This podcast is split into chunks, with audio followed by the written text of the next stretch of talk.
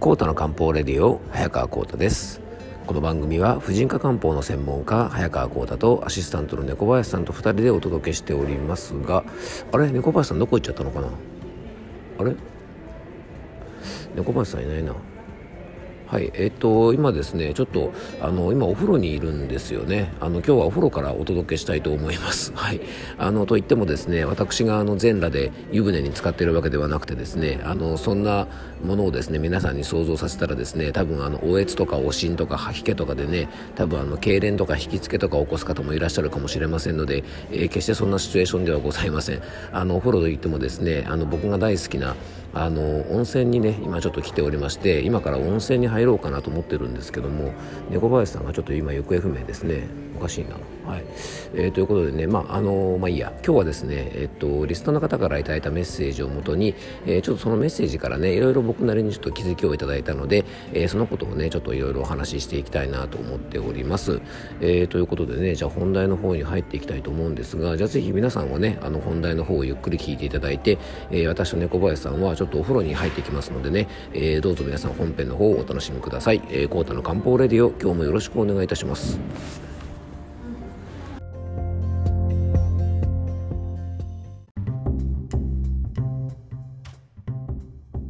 はい。ということで今日の本題の方に入っていきたいと思います。え今日はですね、養生ネーム、えっ、ー、とね、ガトーローザさんでいいのかな？あの、からね、いただいたメッセージからですね、ちょっといろいろね、あの、僕なりに気づきをいただいたので、えー、メッセージを紹介しながら本題の方にね、進んでいきたいと思います。えー、しかしですね、えっ、と、ガトーローザさんでいいのかな？猫林さんね、これ。うん、昨日のですね、えー、季節性感情障害の英語表記、なんだっけ、シーズンリプレッションだっけね、猫林さんね、あの、昨日もそうだったけど、なかなか英語を読むというのは難しいもんですね。うんまあ、僕もね、これでもね、まあ、短期なんですがね、アメリカにちょっと英語の勉強しに行ったこともあったり、あの昔ホームステイもしたりしてるんでね、まあ、英語に触れてる機会はあるんですけど、やっぱね、小林さん、あれだね、普段から使わないとダメですね。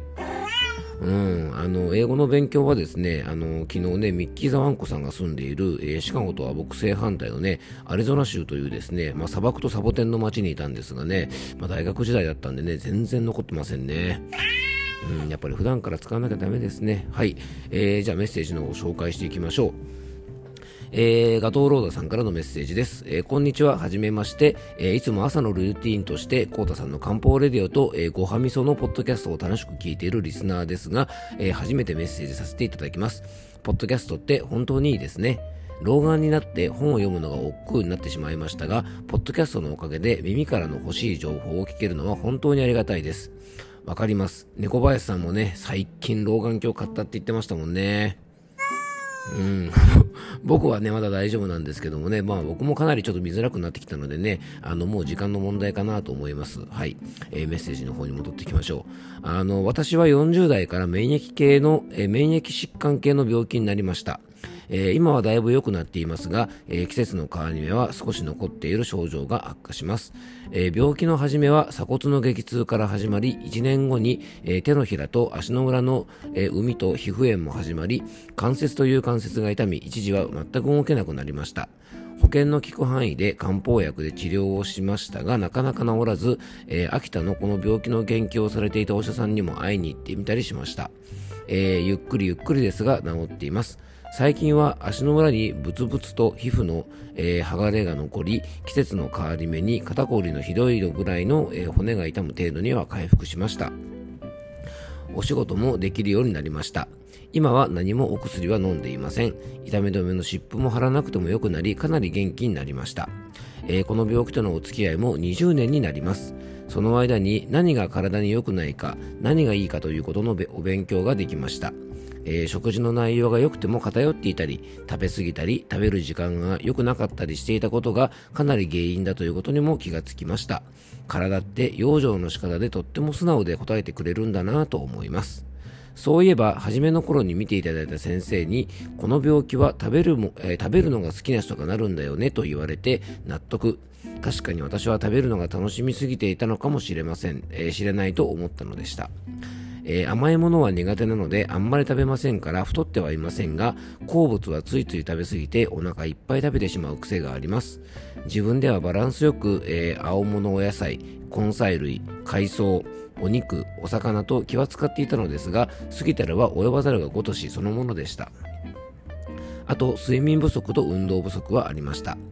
えー、最近は、えー、コーダさんと京子さんのポッドキャストのおかげで新しい養生法を教えていただき、取り入れて元気、さらに元気になってきてます。えー、あともう一歩で病気も完治したいと思っています。これからも楽しんで聞いていきたいと思っています。ポッドキャストの配信感謝しています。ありがとうございます。えー、これからもどうかご無理がないように、えー、して配信楽しみにしています。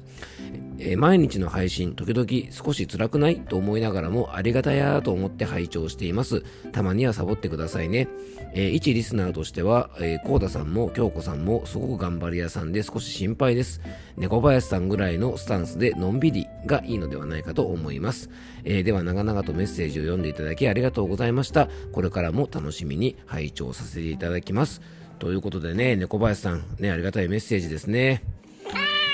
はい。まあ、免疫のね、ご病気ということで、あの、今はね、治療と養生でかなり解放に向かっているってことでね、まあ、本当に良かったですが、まあ、あの、お食事もですがね、もしかしたら、あの、ガトーローダさんもね、ちょっと頑張りすぎたりしてね、無理をして、免疫のバランスが乱れてしまったのかもしれないのでね、あの、僕らの心配をしてくれてるのかもしれませんよね、猫林さんね。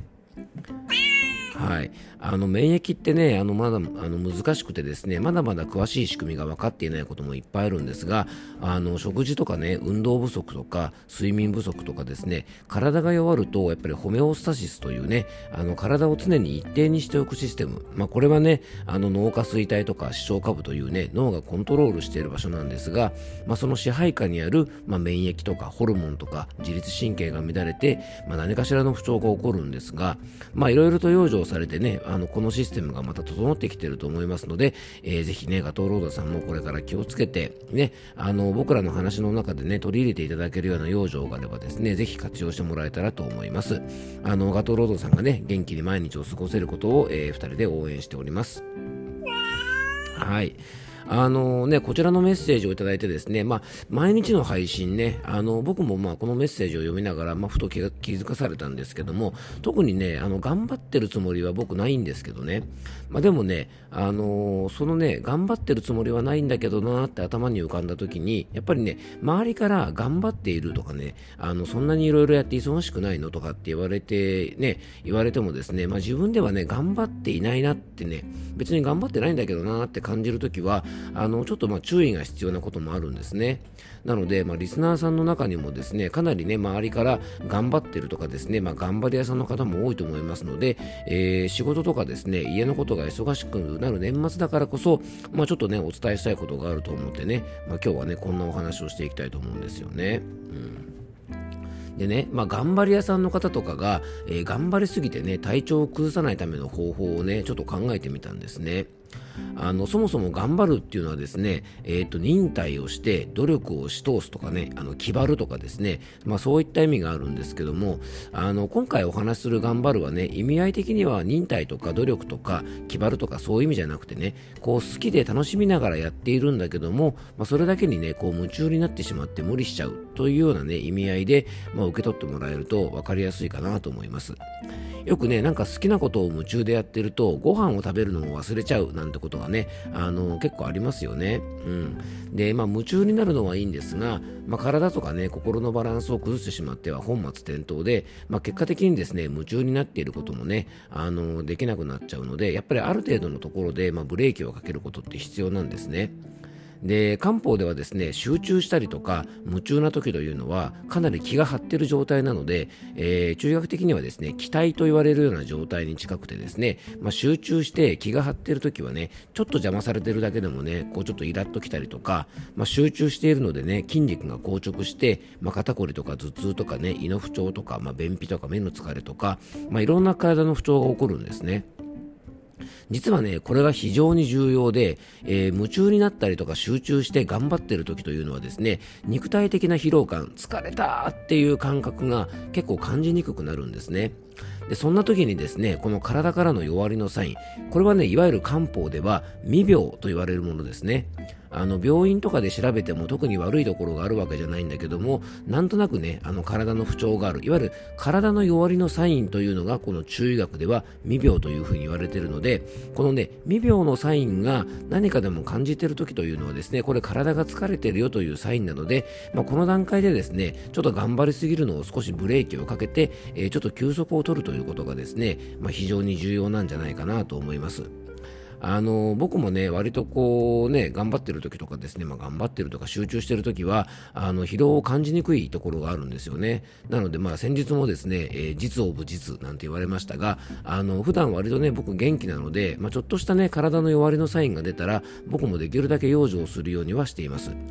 あのぜひ皆さんもね周りから、まあ、頑張りすぎとかですね疲れてないなんて言われた時は、まあ、自分の体を見つめ直してみてぜひですね未病ねあのこの段階で、まあ、しっかりあの予防してほしいなと思います。もうね中医学の基本は未病専防でですね未病のうちに先にね養生をすることによって、まあ、病気を先んじて防ぐというのがね未病専防ですからあのぜひですね周りから頑張り屋さんって思われたりとか割といろんなことに集中してですね頑張っちゃう方なんかはえー、頑張りすぎて体調を崩さないためにも、ぜひこの未病戦望でね、あの、体の状態を整えていただけたらと思います。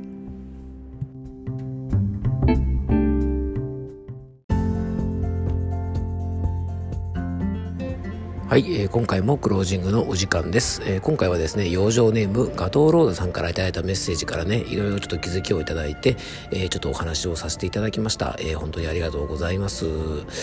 えっとねまあでもね小林さんね本当いい温泉でしたね。あれ？猫林さんは？あもうあれですね。ダメですね。飲んじゃってますね猫林さんね。あのここの温泉はですね居酒屋も一緒に併設されているのでねもう猫林さんはいい感じで飲んじゃってますね。はい。ということでね、あの、僕はですね、まあ、今日一日の疲れをしっかり取ろうと思ってですね、あの、温泉でちょっとゆっくりしてきました。やっぱり温泉はね、あの、冬がいいですね、やっぱりね。あの、冬の露天風呂でね、やっぱりこうね、ちょっと空を見てね、ちょっとこう星が綺麗に見えますんでね、非常にこう癒されますよね。あの、サウナから出てね、外気浴する時もやっぱり外のね、気温がやっぱり寒いとですね、非常にこうキリッと体も締まってね、気持ちいいですね。あの、皆さんもね、機会があったらぜひね、温泉で少しゆっくりされるといいんじゃないかなと思います。あの、まあ、頑張りすぎという話を今日したんですけどもあのポッドキャストの番組をね毎日配信することに関してはあの僕はね本当に全然あの頑張ってるつもりもないですし多分ねこう得意不得意があったりすると思うんですね。